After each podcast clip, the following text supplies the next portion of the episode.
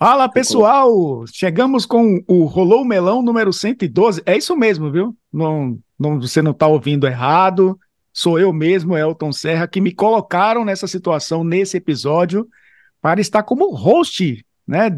Do episódio 112 do Rolou Melão, matando a saudade, inclusive. Já fiz isso algumas vezes e o Eugênio Leal e o Mário Marra entenderam, né, com suas insanidades, que eu poderia estar à frente desse episódio, enquanto o nosso Gustavo Zupac goza de merecidas férias. E a gente, você já viu aí no título, estamos com um convidado é, muito interessante. A gente aqui no Rolô Melão, a gente sempre tem esse debate, né, de, é, você sabe, a gente fala sobre o futebol brasileiro, mas a gente sempre quer trazer personagens que possam acrescentar né? E muitas vezes personagens que não têm esse espaço para falar sobre seus trabalhos e suas histórias que são bem interessantes e que acrescentam demais no futebol e que para a gente é um privilégio também, porque tempos depois a gente pode voltar, né, no tempo e perceber que essa, essa turma também deu espaço para a gente poder aprender, né, poder conversar e pelo título aí do episódio você já sabe quem é o nosso personagem, a gente vai apresentar ele já já, porque é, estou vendo, vocês não estão vendo, mas estou vendo um belo homem com uma camisa celeste, né? Ele, ele não sabe identificar de quando é a camisa do Uruguai, mas eu sei Mas é do Uruguai. Que é do Uruguai. Eugênio Leal, um abraço. Um abraço, Elton. Bem-vindo aqui à apresentação do nosso Rolô Melão. Eu só confesso a você que fiquei um, um pouco decepcionado com a sua abertura, que esperava aqui um daqueles é, mistérios é uma daquelas situações que o Gustavo Zupac queria para gente. Mas entendo que você quis deixar isso para ele, quis imprimir a sua marca um pouco diferente, mas vamos lá. Vamos juntos aí com o nosso Tiago Carpini, nosso convidado especial hoje. Tem muito papo para a gente fazer com ele. É, eu não fiz nenhum enigma porque eu não li o contrato, então não sei até que ponto existem cláusulas de exclusividade, então não quero juridicamente ser afetado com isso. Não é isso, Mário Marra? É, é bem por aí. Eu gostei muito da sua elegância sutil, meu caro Elton, não Bobô. É, prazer estar com vocês e prazer também estar com o convidado. A gente tem muita coisa, já estávamos conversando antes aqui, né, Elton? Vamos mais, falar mais coisa aqui daqui a pouco já para todo mundo. Pois é, eu sou de um tempo é, hum. onde normalmente Onde? os treinadores eram mais velhos do que eu já está chegando num período da, das nossas carreiras onde os técnicos são mais novos do que eu, que me assusta um pouco, né? Esse meu tempo já passou há tantos do, anos. Do, no sentido de, de minha idade, mas é muito bom a gente ver, claro, surgirem novos nomes dentro do futebol brasileiro, e esse é um dos, dos grandes personagens de 2023. Não só pelo Campeonato Paulista, é, pela, pela excelente campanha com a Água Santa, e não só também pelo excelente momento que vive no Juventude de Caxias do Sul, nessa recuperação dentro de uma difícil Série B do Campeonato Brasileiro, talvez a mais equilibrada dos últimos anos, onde as pontuações estão bem próximas, mas também pela história, né? E justamente como encara o futebol e como enxerga o futebol. Eu acho que enxerga de uma maneira diferente de muitos que a gente é, acaba trombando ao longo de nossas carreiras. Estou falando de Thiago Carpini, técnico do Juventude. Carpini, a gente eu tive um contato rápido com você faz muito tempo, até porque você teve uma passagem curta, infelizmente, né, é, pelo Bahia. Já dava para perceber naquela época, inclusive, que você tinha uma, uma aura de liderança. Imaginava até né, que naquele time você poderia ser aquele volante com a abraçadeira comandando o meio-campo. Infelizmente, isso não aconteceu, a trajetória acabou sendo outra, mas ficamos felizes em perceber que aquele cara de personalidade levou isso para a carreira de treinador e com 39 anos, né, já tem essa marca importantíssima aí de, de um grande trabalho no Água Santa e agora esse trabalho no Juventude, que por mais quem está ouvindo agora a gente, vem de uma derrota, mas vem de uma sequência muito boa dentro da Série B, se aproximando dos primeiros colocados e quem sabe, né, no fim do ano, é, comemorando a volta à Série A do Campeonato Brasileiro. Prazer tê-lo aqui, viu, Carpini? Prazer é meu, gente. Boa tarde aí. Obrigado, né, pelas palavras, obrigado pelo espaço, pela oportunidade. É sempre bom a gente reunir aqui, como a gente estava falando nos bastidores em off, né, lembrar de histórias inusitadas, né, é, momentos que nos, nos fazem o que nós somos hoje, coisas boas, lembranças boas, lembranças nem tão boas, mas também de alguma maneira é, nos fizeram evoluir, melhorar, aprender com aquele momento. Então, é muito legal a gente falar um pouquinho de futebol, bater papo, esse momento, esse ano, como você mesmo frisou, realmente tem sido né, fantástico para mim. 39 anos, completei agora em julho. Em agosto, eu completei quatro anos nessa nova função. Completei quatro anos na nova função, mas uma função que eu já venho me preparando ainda como atleta, né, nos últimos anos de carreira no Guarani de Campinas, quando eu me formei em educação física, fiz a faculdade ainda é, jogando e eu já me preparava, eu sabia o que eu queria, eu sabia que eu queria estar no meio. Não imaginava que as coisas aconteceriam de maneira tão rápida, né?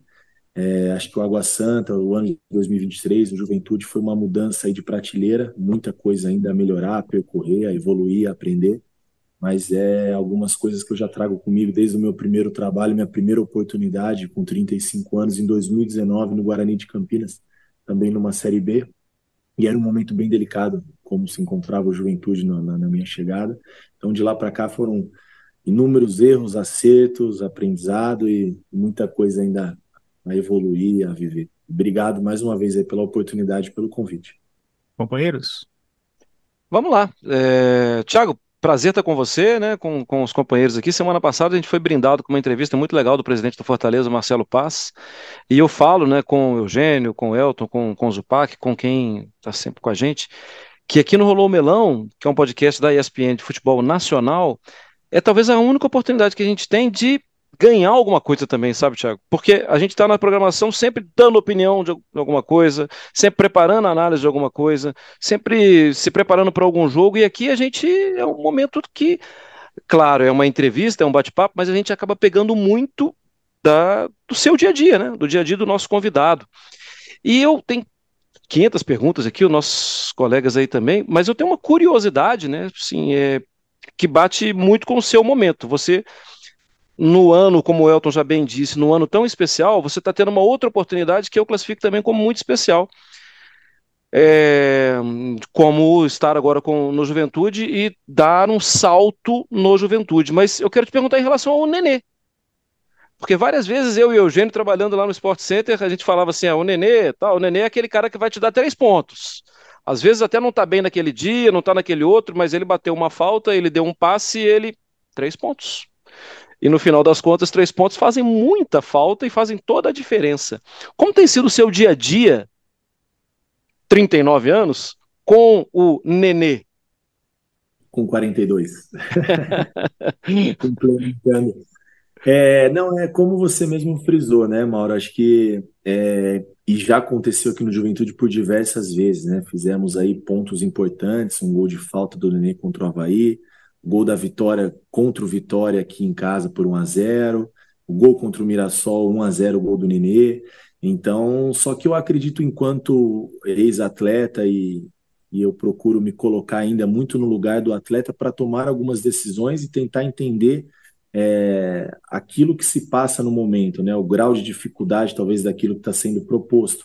E eu entendo que o Nenê, nem quando tinha 25 anos, no seu melhor momento, nunca foi um jogador é, como o futebol pede em alguns momentos hoje, né, de muita intensidade, muita transição, só que é um jogador de um refino técnico cada vez mais escasso no mercado, né, não só por cobrar faltas, mas por ser um jogador decisivo, de uma capacidade cognitiva e técnica muito acima da média, a carreira dele fala por si só, e eu entendia que naquele momento ainda se tratar de uma Série B, onde é um jogo de até mais competitividade do que um jogo propriamente em alguns momentos é, de estratégia e mais pensado, eu precisava criar alguma alternativa dentro do, do, do nosso contexto para encaixar o Nenê de uma forma onde ele não me comprometesse muito nos comportamentos sem a bola e que ele pudesse entregar aquilo que a gente espera dele, que ele tem de melhor, que são os passes, os gols, a assistência. Então, acho que esse cuidado, né, entender, talvez até fugindo um pouco da minha característica, daquilo que eu penso né, para as uhum. minhas equipes, principalmente o que era o Água Santa, o Guarani, o Santo André, mas eu tendo um cara dessa capacidade, eu preciso entender de que é a melhor maneira que eu poderia utilizá-lo. Então, a gente, claro que a gente procura organizar, principalmente quando não se tem a bola para o Nenê, e quando nós temos a bola, usar o que ele tem de melhor, com algumas alternativas dentro do jogo. E eu acho que essa adaptação e essa aceitação do Nenê também em relação a isso, né, sempre num diálogo, numa conversa, eu acredito muito nas coisas, eu não gosto muito da imposição, eu prefiro o convencimento. E se chegar a um ponto que eu tô, eu tenho a certeza, a convicção de que aquilo é certo eu não consegui convencer, aí eu vou impor. Mas eu uhum. acho que uhum. o melhor caminho é sempre uma conversa, é mostrar para o atleta, seja no dia a dia, no, nos vídeos, no trabalho, que, que dessa maneira é possível a gente conquistar e obter melhores resultados. e o Nenê, independente da idade, ele nunca se comportou como em alguns momentos a gente sabe que o Nenê é, pode até ser que em alguns momentos ele seja maior que o Juventude por tudo que ele viveu na carreira. É um ídolo é, né, nacional, mundial e hoje um ídolo aqui do Juventude. Mas ele nunca se comportou dessa maneira, é um cara que trabalha muito, é dedicado demais no seu dia a dia. Claro que nós precisamos respeitar a idade, entender dentro do dia a dia as cargas, volumes de treino, esse cuidado, né? Então eu acho que a, a relação tem sido muito boa, hoje até uma relação de, de um contato mais próximo, né?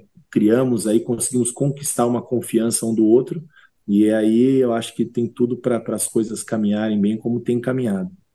Boa. Carpini, você chegou à juventude esse ano, né? depois de uma excelente campanha, vice-campeão paulista, né? com Água Santa, mas chegou num clube que ano passado não apenas foi rebaixado, e rebaixado assim com muita antecedência, né? Né? Imagino que o ambiente deva ter sido, durante boa parte do campeonato, bem difícil. Mas também num clube que teve, talvez tenha sido um dos epicentros aí do, do da polêmica das manipulações de resultados, né? de, de cartões, etc. Alguns jogadores que passaram pela juventude foram é, é, envolvidos nesse escândalo. Como o clube tem trabalhado isso, esses jogadores já, já não estão mais no elenco, mas é, o que se comenta em bastidores, é, como é o dia a dia para trabalhar essa situação, é, qual é a proposição a partir do que aconteceu no ano passado? Bom. É, realmente, é um clube que sofreu muito né, com essa manipulação de resultados, com a campanha, eu acho que histórica, né, de, uma, de uma maneira negativa, acho que foram pouquíssimas, ou uma ou duas vitórias no, no, brasileiro da Série A, se não me falha a memória. O início de 2023, ainda com resquícios de tudo isso que aconteceu, né, não, não ter conseguido chegar entre os quatro melhores e fazer a semifinal do Campeonato Gaúcho, se tratando da terceira força do estado.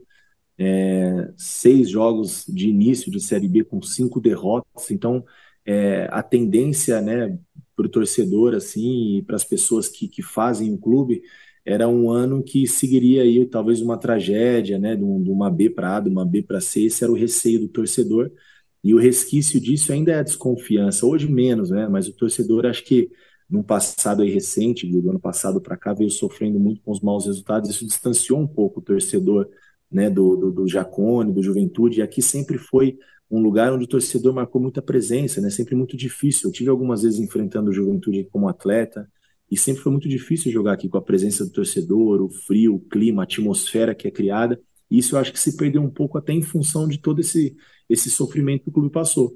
Mas eu vi aqui pessoas muito sérias, né? Uma diretoria muito comprometida, apesar do rebaixamento de tudo isso, ficou um legado aqui de estrutura daqui do Jacone, do estádio, do centro de treinamento.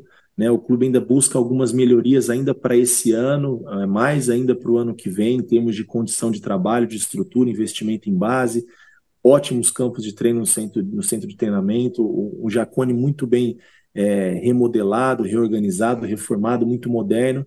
Então ficaram também coisas boas e a gente procura se apegar nessas coisas boas que ficaram, as coisas ruins que servem, que sirvam né, de aprendizado, né, o que a gente controla, que eu acho que foi o planejamento, os jogos, o resultado, essa questão da manipulação do resultado são coisas que a gente não controla, a gente não tem como.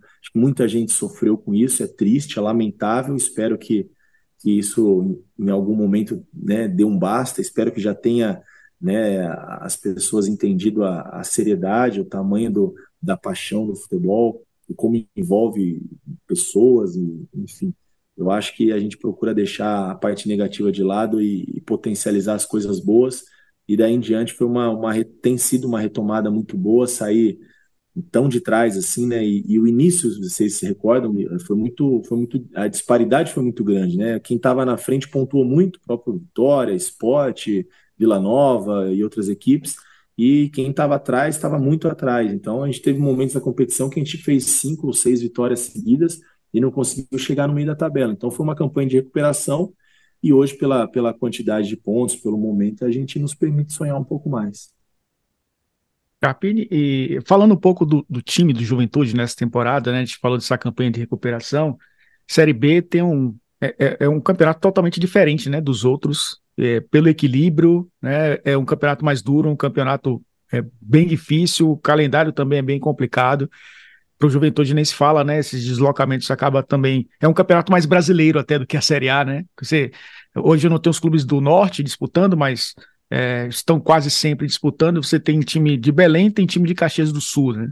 É, é um campeonato muito difícil. E o Juventude, ele tem uma, uma curiosidade, estava é, até vendo os números, né? Uma média na temporada de 50% de posse de bola, mas é um time que finaliza mais de 10 vezes por jogo. É, teve um jogo contra o Sampaio Correia que o Juventude teve mais de 70% de posse e contra o Mirassol teve 38%. Então, um time que consegue talvez se adaptar né, ao jogo, é, a depender do adversário. É dessa forma que você tem tratado o campeonato. É, existem times que têm um modelo de jogo, claro, definido, mas não conseguem se adaptar a cenários que a Série B exige né, que você se adapte. É, foi dessa forma que você encontrou o melhor caminho para recuperar essa equipe no campeonato? Uma boa pergunta. Foi dessa maneira. É um elenco onde não, não fui eu que escolhi as peças, talvez é, falte algum, alguma característica dentro daquilo que, que, que eu gosto, que eu penso, mas eu tenho que me adaptar com aquilo que eu tenho. E a gente tem se adaptado bem. É, eu não abro mão do, do, dos comportamentos, né, de alguns conceitos. Eu, eu, sou uma equipe que eu gosto das minhas equipes que tenham a bola, tentam controlar o jogo, é, com, seja uma equipe competitiva, aguerrida, que seja mais vertical em alguns momentos, em outros momentos consiga fazer posses, construções. Acho que é tudo que o futebol pede, que as pessoas gostam de ver, é aquilo que eu acredito. É claro que colocar isso implementar no dia a dia difícil, tendo em vista tudo, todo esse ponto que você mencionou aí, né? Que são as viagens, a logística e nos adaptarmos ao adversário. Nós tivemos uma, uma posse de bola e um volume ofensivo contra o Sampaio não conseguimos vencer.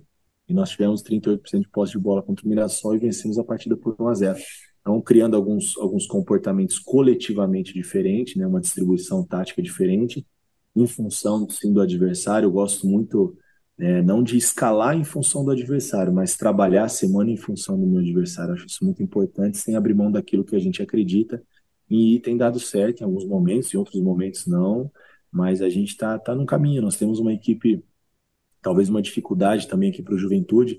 É, no momento onde tudo estava bem ajustadinho e bem encaixado, eu perdi o meu artilheiro, Rodrigo Rodrigues, na última, no último dia da janela, foi vendido para a Tunísia, não tivemos como controlar, pagou, pagaram a multa a minha reposição, que era o Fábio Gomes, que eu já previa uma possível, possível assédio ao Rodrigo, na outra semana também foi para a Austrália, e aí eu acabei ficando sem um cara de referência, tive que buscar na Série C dois jogadores é, uma característica um pouco diferente, um pouco mais de mobilidade, né? Então a gente às vezes tinha uma alternativa para um jogo, para outro diferente.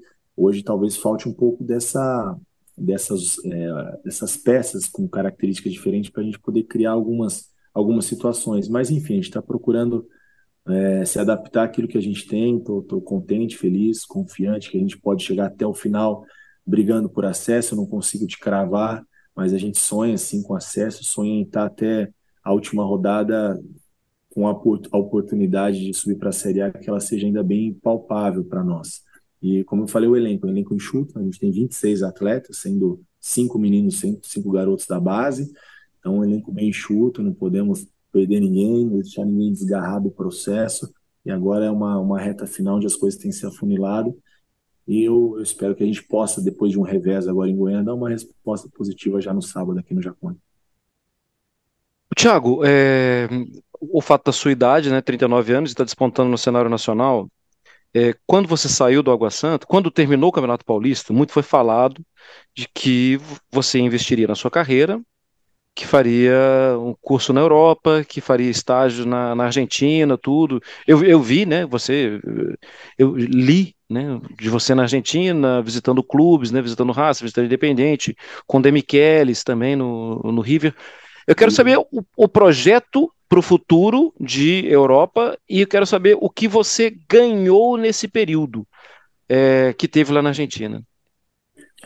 Olha, é, a minha ideia justamente era. Porque, assim, para mim, é, não só, não estou dizendo que era uma zona de conforto, mas eu tinha um contrato de mais quase dois anos com a Água Santa até o final de 24, onde o clube me, me, me, me permitiu, até pela falta de calendário no segundo semestre e algumas reformulações que nós sugerimos para o clube, é, que eu pudesse não trabalhar o segundo semestre. Eu tinha feito uma a minha inscrição para a licença da UEFA, que começaria agora em agosto em Aveiro, em Portugal. É um, é um desejo, eu quero muito fazer essa licença. Eu acho que quanto mais oportunidades de conhecimento, melhor. Conseguir jogar um pouquinho mais para frente. Anteriormente eu já tinha feito a licença da AFA também, as, a, todas as licenças da CBF. Eu acho que o fato de eu ter sido um ex-atleta não me credencia a ser um bom técnico, o, o, cara que também é só da teoria, não. Eu acho que a, a mistura é, é, um bom, é, um, é, uma boa receita e é o que eu procuro, né? Buscar conhecimento. Então, como o Água Santa me proporcionou isso, eu, eu, eu optei em seguir nesse projeto. Mas da mesma maneira, é aquela coisa, né? Quando a gente é, tá no meio e, e é muito competitivo, eu achei que eu fosse encarar melhor essa situação de não de não ter aceitado alguns projetos. Até durante o Campeonato Paulista da oitava rodada em diante muita coisa se especulou muita coisa se falou em Série A Série B. E eu estava muito tranquilo porque eu sabia que eu não sairia do Água Santa até eu entregar o projeto até o final. Não imaginava que fosse até a final mas imaginava que nós pudéssemos entregar já um bom um bom ano para o clube, com os objetivos alcançados. E aí eu já fiquei em casa ali um período, fui para a Argentina, foi muito enriquecedor. Né? Tem um, um projeto, uma, um grande amigo que foi auxiliar do Galhardo, Marcelo Escudeiro, que até hoje trabalha no River, e em algum momento a gente possa estar junto aí na comissão, a gente trabalhando, ele trabalhando comigo, a gente tem estreitado muito essas relações, não só de amizade, mas profissional, para entender se a gente pensa futebol da mesma maneira e aí foi quando surgiu a oportunidade para a Argentina, e eu, eu, gosto muito do futebol argentino, são coisas boas de competitividade, coisas que, que eu acredito. E, e, foi, foi bom, foi enriquecedor, foi um, um, um leque ali de, de contatos e, e, poder presenciar, ver algumas coisas, acompanhar treinos, acompanhar jogos. Quando eu voltei da Argentina, surgiu esse convite do Juventude. É, e eu sou um cara muito movido a desafios, assim, desde o início da minha trajetória no Guarani, quando eu assumi na situação que a gente assumiu, na Inter de Limeira para fazer um campeonato paulista com uma folha de 350 mil reais por mês, no Santo André, onde a gente tinha um grupo Ponte Preta, Santos, Santo André e Red Bull, com as dificuldades que tem o Santo André, nós conseguimos classificar e deixar Santos e Ponte Preta de fora e avançar para as quartas de finais. O próprio Água Santa, uma equipe sem calendário, né, recém é, subida aí da, da, da Série A2, então foram desafios. E quando o Juventude me procurou, é, para mim era muito confortável talvez não aceitar. Né? Juventude na última colocação, se eu viesse para cá e as coisas não dessem certo, talvez eu teria que voltar para o Água Santa e remar tudo de novo. Então uhum. foi um risco que eu corri, mas eu acreditei não só no, naquilo que eu poderia contribuir, mas num, num período que eu teria de, de, de, de, aprendizado. E o que me moveu muito também foi a, a, a vinda do Júlio Rondinelli, já estava no clube executivo que era do Água Santa, e os projetos que eu trabalhei depois do Guarani, Inter de Limeira e Santo André, eu sempre participei da montagem do elenco, procurei peças dentro daquilo, dos conceitos, dos comportamentos que eu acredito. E eu falei, poxa, Juventude é uma equipe que não fui eu que montei, é um desafio ainda maior. Pegar um, trocar o pneu com o carro andando, né? Pegar um elenco que não fui eu que montei, me adaptar ao elenco, não eu, o elenco se adaptar a mim, à minha maneira de trabalhar, dentro disso eu colocar algumas sugestões de ideias, de comportamentos, e a gente vê o que, o que é possível fazer. Então eu, eu vejo que foi de, de, de, de, muita, muita, muito assertiva a nossa escolha de ter vindo para cá, independente do, do, do, Não porque agora é fácil falar que nós acertamos, porque o resultado ele tem acontecido, né? Mas eu digo de, de, de preparação para a minha vida, para a minha carreira, de, de começar um trabalho para mim o início, mas do projeto do clube já iniciado e, e mudar um pouco a, a direção das coisas. Então foi foi desafiador, foi foi uma situação que é, para mim foi importante. E em relação ao curso da Europa, eu consegui colocar para o ano que vem. Não sei se vai ser possível ou não, né? Espero que nesse momento de agosto a gente esteja trabalhando, mas é um, é um sonho, é um projeto de vida, de carreira que eu quero sim, em algum momento ali que a gente conseguir, em função de calendário, ou algum, algum momento que não estivermos trabalhando, ter a oportunidade também de, de vivenciar essa, essa, essa experiência, esse conhecimento. Eu acho que para minha carreira vai ser enriquecedor.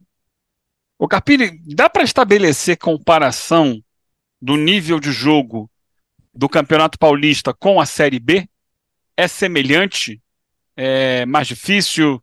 É, como é que você consegue estabelecer essa, essa, essa relação. Claro que na, na, no Campeonato Paulista você tem ali Corinthians, Palmeiras, São Paulo, Santos e tal, Mas você tem grandes, grandes camisas também na Série B esse ano disputando. Como é que você estabelece? São, são níveis semelhantes? Na média? Em alguns, eu acho que na média sim, na média sim. Claro que a gente tira esses clubes, né, que são fora da curva do Campeonato Paulista, né? Não só os quatro grandes, eu colocaria também o Red Bull, hoje Bragantino nessa, nessa conta. E aí, se você pegar no Campeonato Paulista, tirar é, Ponte Novo Horizontino, que esse ano fizeram a Série A2, você tem Mirassol, Ituano, Guarani, então é praticamente uma Série B. E, e eu vejo que é muito parecido sim, porque o Água Santa, é, no início da competição, jamais ele iria pensar em fazer uma final de Paulistão. Então a minha competição ela nunca foi contra os grandes. O que viesse contra os grandes, nós procuraríamos né, ser uma equipe organizada, competir e pontuar. A minha competição era contra Mirassol, é, Guarani, Inter de Limeira, Ituano, que são equipes aí de. de e continuou de sendo, né? Na Série B. Sendo. Então, só que a dificuldade do Campeonato Paulista é que são 12 jogos, e às vezes você pega um adversário como o Guarani em Campinas, uma equipe extremamente organizada, e você não consegue pontuar, pode ser que na próxima rodada você pegue o Corinthians e Itaquera.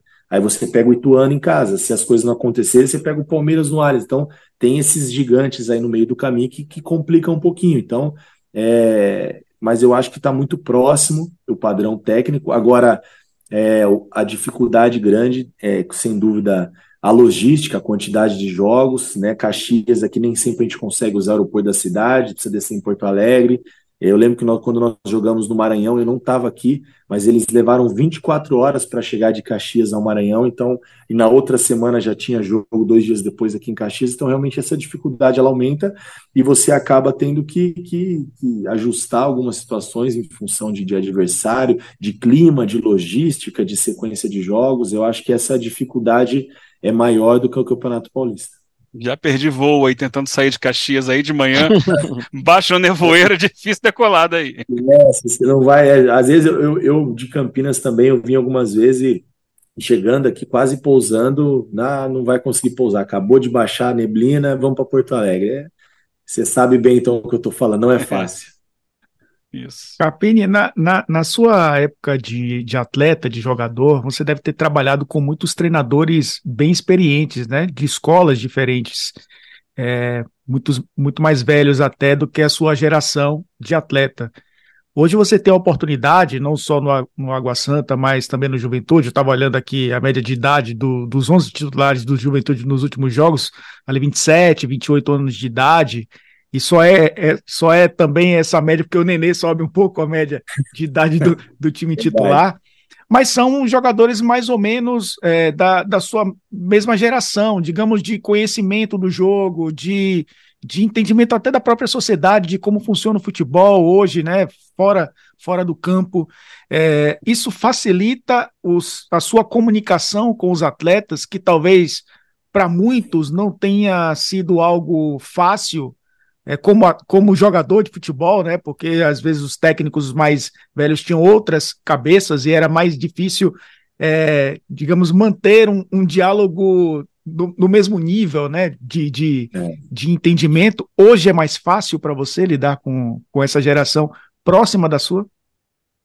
Eu acredito que sim, eu, eu, eu, me dou bem com isso. Eu gosto de me relacionar com as pessoas, de criar vínculo. Eu acredito que isso é muito importante, você criar vínculo para o comprometimento do atleta com, com o processo, com a causa, o respeito pelo ser humano, pelo atleta, acho que essas coisas caminham muito juntas. Eu procuro ainda me colocar no lugar deles para tomar algumas decisões, né? É, eu, eu, vejo assim, na minha época, eu peguei treinadores um pouco mais da, da, da escola antiga, Emerson Levi Pupi, é, Marco Aurélio, Nelson Batista, é, tinha realmente um bloqueio né? Comissão técnica, treinador e grupo. Então era até muito difícil você, às vezes, colocar um ponto de vista ou, ou, ou colocar para o treinador uma dificuldade naquilo que estava sendo proposto. E isso é um diálogo que eu tenho muito franco com eles. Alguns comportamentos eu falo são muito meus, eu não abro mão. Mas em outras situações eu dou abertura para que a gente converse algo que seja melhor para nós. Daqui a pouco eu estou pedindo uma situação onde o atleta talvez pela característica, não está conseguindo entregar, ou não está entendendo aquilo que eu estou pedindo. E não, não, não, não tem por que eu não ouvir o atleta. Então, e outra coisa que eu vejo aí, o excesso hoje. né? Apesar de eu ser um treinador jovem, e eu acredito muito também na teoria, mas eu não abro mão do feeling. Tem coisas que a vivência como ex-atleta, ela te coloca um pouquinho mais na frente. É, nem tudo que se, que se lê, que se estuda, se aplica na prática e vai dar certo. Em situações vai dar, em situações não vai dar, e isso é normal. E eu vejo também alguns treinadores muito jovens é, querendo passar muito conteúdo, muita informação. É, é eu acho que a informação, o conteúdo, ela é para você e você transfere ela de maneira mais simples possível para o seu grupo. Eu não preciso mostrar para o grupo que eu sei, eu preciso, que, eu preciso que eles acreditem no que eu estou falando e façam o que eu estou falando. E a gente pratique todo dia o que a gente vai fazer nos 90 minutos. Então, acho que tem que ter um, um, é um equilíbrio em cima. E eu, é, só o que eu, é só o que eu penso, o que eu acredito, a minha maneira de trabalhar. Eu procuro ter o respeito deles e, e dar o respeito. É, eu, eles entendem que eu, eu, eu sei o que eu estou fazendo, mas de uma maneira leve, de uma maneira simples, com cobrança, com competitividade, com tudo que o futebol requer. Mas eu acho que o, o a mescla e o equilíbrio um pouco de tudo, nem o, nem o menos, nem o mais. Eu acho que é, é, talvez essa seja o meu desafio diário aqui. Eu acho que a, talvez até a idade e a relação com os atletas que eu tenho facilita essa comunicação, a abertura, o vínculo que a gente cria, a liberdade que eu dou para eles para a gente poder estar tá sempre fazendo o que for melhor para nós. Carpini, é, eu fiquei muito curioso, né, no pós ali, tem Campeonato Paulista, naquele papo, até no antes, né, antes da final, naquele papo com o Abel, é, o que ele falou com você, como foi, qual foi a experiência que você teve ali naquele dia, que foi um dia completamente especial na sua vida, né, é, acredito muito nisso. Queria saber também quais são as suas inspirações. Você citou aí alguns técnicos que fizeram nome história, escreveram um capítulo muito legal na história do futebol brasileiro. Mas você tem algumas inspirações do futebol de hoje, né? Por exemplo, nós três, nós dois aqui trabalhamos muito em futebol internacional, né? Fazemos os jogos de Libertadores, mas sabemos muitos jogos de campeonatos diferentes. Você tem inspirações no Brasil e fora? O que, que você busca seguir? Sim. Bom, o primeiro papo com, com o Abel, é, a relação, criou-se uma relação muito bacana. É, quando eu cheguei no Juventude, a gente trocou algumas mensagens, a comissão dele também sempre me recebeu muito bem. É, recebi um livro, muito bacana, por sinal, do que ele escreveu. Eu acho que naquela coletiva eu, eu coloquei um ponto de vista meu que eu acho que isso repercutiu um pouco quando fala-se dos treinadores estrangeiros. E eu não sou contra, muito pelo contrário, eu acho que a gente perde muito tempo criticando o outro, se é estrangeiro ou se não é, em vez de a gente nos prepararmos para ocupar outros cenários. É, é, indiscutível que ele é vitorioso na, na, no Palmeiras na carreira, os números falam por si só, então a gente procurar ver o que tem de bom e evoluir, aprender, melhorar. Eu acho que alguns treinadores é, de um pouco mais, de um, de um, de um tempo anterior, não vou dizer antigo, não, mas de uma outra geração, eles relutaram um pouco com essas mudanças, em buscar essa atualização do mercado e talvez tenham a, a, aberto esse espaço que alguns estrangeiros ocuparam por competência, outros deram certo, outros não deram certo. Não significa que todos que vêm de fora também são bons e que aqui também não tem mais treinador bom. Então, acho que tudo, da mesma maneira que eu acredito, sempre num equilíbrio. E essa conversa nós tivemos, foi até uma brincadeira, o Abel falou, nós nos enfrentamos quatro vezes, né? Porque é, eu enfrentei ele contra o Santo André, e nós perdemos, com a Inter de Limeira eu ganhei, tinha ganhado, perdido na fase de grupos de 1 a 0 em Diadema, e depois eu ganhei o primeiro jogo da final, e o último jogo da final seria o desempate, a derradeira, né? Eu falei, a única diferença é que você tá de Ferrari, eu tô de Fusca sempre, mas uma hora nós vamos lá.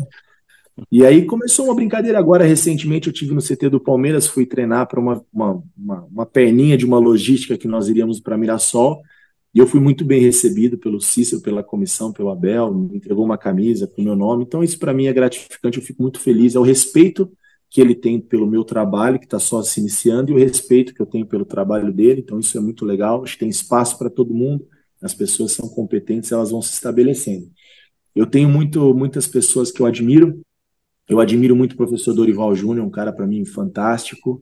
É, quase tivemos a oportunidade de trabalhar junto ainda como atleta, quando eu quase fui para o Curitiba numa saída do Atlético Mineiro, não deu certo. É, ele compartilhou comigo na final do Paulistão por mensagem, por conversas, alguns momentos que ele viveu na final do Paulistão, quando ele teve a oportunidade pelo São Caetano. coisas que talvez ele faria diferente. Eu achei muito legal esse cuidado em, em falar, ó, cuidado com o próximo passo, eu vivi isso, eu vivi aquilo, isso deu certo, isso não deu, né? Se servir, se servir para você que você use, então acho que isso é muito legal. Eu já tinha uma admiração para ele, hoje eu tenho muito mais por ele, pelo trabalho, pela pessoa, pelo ser humano, que eu não consigo separar. Gosto muito do trabalho do Diniz, torço muito para que o Diniz firme na nossa seleção e seja o treinador longivo aí, né? É, é, é um desejo meu, um sonho meu, um sonho não, mas uma, uma torcida, acho que essa é a palavra. É, eu gosto muito do Renato. Renato é um cara que tem uma gestão de grupos fantástica, e eu acredito muito nessa gestão. Isso que a gente falou agora recentemente na pergunta anterior sobre essa o, o linguajar, o convívio de vestiário, o feeling do ex-atleta. Com, com o Renato em 2010 no Bahia, eu fui um dos caras que eu mais mais admiro essa, essa gestão dele de grupo, como as pessoas gostam, como ele cativa, como ele é um cara diferente às vezes do que parece na, na, nas entrevistas, ele é um cara muito acessível. Né? Então são, são imagens, assim, pessoas que eu trago um pouco de cada um, e fora do Brasil eu admiro é, muitos treinadores, né? Eu acompanho muito o trabalho do, do Ancelotti, é um cara que eu gosto demais, gosto muito do Pepe, do Guardiola, todos os livros. É, eu, eu sou muito curioso, eu procuro pesquisar treinadores como Arigo, alguns mais do passado, ler histórias, feitos, da maneira de jogar. Então, é, é, eu não posso dizer que é a minha referência, porque eu lembro muito pouco do, do Milan, da seleção italiana, acho que de 94, mas é, é conhecimento, né? É curiosidade. Eu acho que uma coisa puxa a outra, mas se falar de um treinador de fora, sem dúvida, o Guardiola é um cara que eu, eu admiro muito o trabalho, a maneira de, de dos resultados, enfim. Carpini, é, para fechar da minha parte, acho que para fechar aqui, né, o papo, né? É, como é que você projeta aí essa briga para voltar à Série A? O campeonato está emboladíssimo, tem um monte de clube ali é, disputando, né, é uma gangorra, um sobe e desce danado, vocês estão chegando ali naquele bolo. É, qual é a meta de vocês? Qual é, para chegar nessa meta, qual é o plano? É, conta pra gente. A nossa meta é, como eu falei, até a última rodada, até a 37 entrar na 38 vivo né, na, na, briga pelo acesso. É, hoje eu acho que, falando em pontuação, acho que já caiu um pouco né, do que era o início, o primeiro turno foi muito fora da curva. Acredito que deve cair um pouco mais. Nós iniciamos essa rodada que passou onde o líder Vitória tinha 49, ele segue com os mesmos 49 após a rodada. O quarto colocado iniciou com 44, hoje ele tem 45, ou seja, andou um ponto. Então, eu acredito que esses, esses confrontos, esses duelos tendem a, a funilar e diminuir um pouco mais, mas eu penso em 63, 64 pontos, acho que talvez seria uma margem de segurança. Mas mais do que isso, eu tenho passado isso para os meus atletas jogo a jogo. Eu acho que tem clubes na competição de maior responsabilidade, talvez pelo investimento, talvez pela capacidade, é, pela não digo capacidade, porque eu acho um grupo muito capaz, mas também pelas alternativas de, de, de peças dentro do elenco. É, eu acredito que, por exemplo, um Vitória, um Ceará, um próprio Atlético Goianiense, que é uma equipe que se reforçou muito na janela, com investimentos muito maiores do que o nosso, tem maiores responsabilidades, né? O esporte. Então, acho que a gente correndo por fora ali, estando sempre próximo ali do pelotão de cima, fazendo jogo a jogo, cada jogo a nossa decisão, não deixar de pontuar, né, não abrir mão de, de, jogar o futebol que a gente pensa. Nós somos para Goiânia e aconteceu um resultado, se você analisar os 90 minutos da partida, não imaginava ninguém que assistiu que seria um placar de 3 a 0 foram três erros individuais, onde até os 40 do primeiro tempo, quando se jogou, nós éramos melhores na partida, mas isso é, é Série B, e disso a gente sabe que vai viver isso até a, a última rodada, então a gente espera pontuar cada rodada e chegar vivo nessa briga, nesse sonho, que seria um sonho do Juventude, o acesso, até pela maneira que se iniciou a competição e pela maneira que nós estamos terminando. Eu acho que a permanência na Série B ela já está praticamente que garantida, né? Já, já meio que equilibra e salva a continuidade, o ano do clube, mas agora a gente pode é, continuar sonhando, trabalhando por um pouco mais dentro da nossa realidade, das nossas limitações. É, só para pontuar, gente, é, olhando, eu gosto sempre de olhar o, o Carpini para entender a tendência do momento do campeonato, as últimas é. quatro, cinco rodadas. Então, o Juventude hoje, sétimo lugar, com 44 pontos, ele está a um ponto do Novo Horizontino, o quarto colocado que está na, na, zona de acesso, né? No, no, no, G4 ali. Só que nas últimas cinco rodadas, o Novo Horizontino perdeu três jogos. É, assim como o Sport, segundo colocado, com 47, perdeu dois e empatou três nas últimas cinco rodadas. Ou seja, o esporte ele está num viés de oscilação aí, pelo menos. O próprio líder Vitória, nos últimos três jogos, uma derrota e dois empates. O Juventude, né, duas vitórias, dois empates e uma derrota nesse período. Só que você olha no retrovisor e vem o Atlético Goianiense com quatro vitórias e um empate, o mesmo acontecendo com o CRB. Quatro vitórias e um empate, um pouquinho abaixo do Ceará com duas vitórias, dois empates e apenas uma derrota. Ou seja, esse, esse pelotão ali que está fora do G4, você faz parte desse pelotão, está numa tendência de crescimento, enquanto alguns que estão acima estão variando, né? É, ou seja, tem coisa para acontecer, né? Muita coisa para acontecer. Eu, não, eu não, nunca tinha olhado o retrospecto dessa maneira, as últimas cinco. Acho interessante essa colocação sua, vou até usar em outros momentos. Uhum. É, e, e também não só o retrospecto dos últimos cinco jogos. Quem foram os confrontos dos últimos cinco jogos? Eu, no meu início, eu só tive confronto direto. O Atlético, o primeiro confronto nessa sequência de vitórias foi o Juventude. De agora em diante, ele tem uma sequência mais difícil. Se eu não me engano, é Guarani, depois o Ceará, o Criciúma, não sei, alguma coisa assim. E, e, e, o outro que você citou foi o que veio no CRB. CRB. O CRB. Que também é, o Vitória foi o primeiro teoricamente, confronto direto nessa retomada de bons e jogos. Agora tem o Juventude, depois tem o Guarani e tal. Então, assim, também tem isso, né? Não não estou dizendo que não é, é, mais, é mais fácil ou mais difícil você enfrentar é, o Londrina, que está na parte de baixo da tabela, ou o Vitória. Não é? Cada um dentro da competição tem o seu objetivo e briga, luta por aquilo que está que, que, que tá vivendo naquele momento. Mas, teoricamente, vocês são adversários que, se você pensa em coisas grandes dentro da competição pelo momento ruim do adversário, não pela capacidade, porque eles têm capacidade, são, é o momento, você precisa vencer. Então, acho que tem também essa, esse detalhe aí. É, e, se, e se o acesso do Juventude acontecer, pode carimbar aí como o técnico das causas impossíveis, porque chegar no Paulista, ninguém imaginava que o Água Santa chegaria à final, né? Paulistão, onde você tem equipes com investimentos milionários. O Água Santa Sim. fez uma excelente campanha e chegou ao, ao, segundo jogo em condições de, de ser campeão, né? Está falando só que chegou à final, chegou ao segundo jogo, né, em condições de título, e o Juventude vindo, né, de, de uma campanha de um início muito ruim, numa arrancada de pontos corridos, que também é muito difícil conseguir chegar ao acesso. E é, é um orgulho para a gente ter você aqui, Carpini, porque a gente gosta dessas histórias e quando essas histórias forem contadas, a gente vai ter o privilégio de ter, de uma certa forma, ouvido antes delas terminarem, né? Porque é muito é. bacana para a gente. Então a gente agradece muito a sua participação aqui no Rolou Melão. A gente espera que em outras vezes, em outros grandes momentos, você possa dividir aí essa sua história com a gente. Com certeza, vai ser um prazer. Eu que agradeço. Obrigado pela oportunidade, pelo espaço. E a final do Paulistão poderia ter sido um jogo, né? Assim como a semifinal e as quartas. Aí o feito teria sido maior. Porque ganhar do Palmeiras duas vezes o Água Santa é difícil, vamos falar a verdade. Mas foi muito bom. As coisas aconteceram, graças a Deus, é, tem caminhado bem, que assim continue. Obrigado pelo espaço, pela oportunidade. Sempre que vocês quiserem, vai ser um prazer. Eugênio Leal, foi bem, Eugênio? Foi aprovado? Você, você é ótimo, Elton. Você, aliás, você sabe que eu já ouvia você em outros podcasts há algum tempo, então você é garantia de sucesso. Obrigado ao Carpini pelo papo, muito legal, sucesso aí no Juventude. Valeu, Mário Marra. Diga que o Eugênio está errado, por favor. Não, o Eugênio está sempre certo, porque você está mais certo ainda.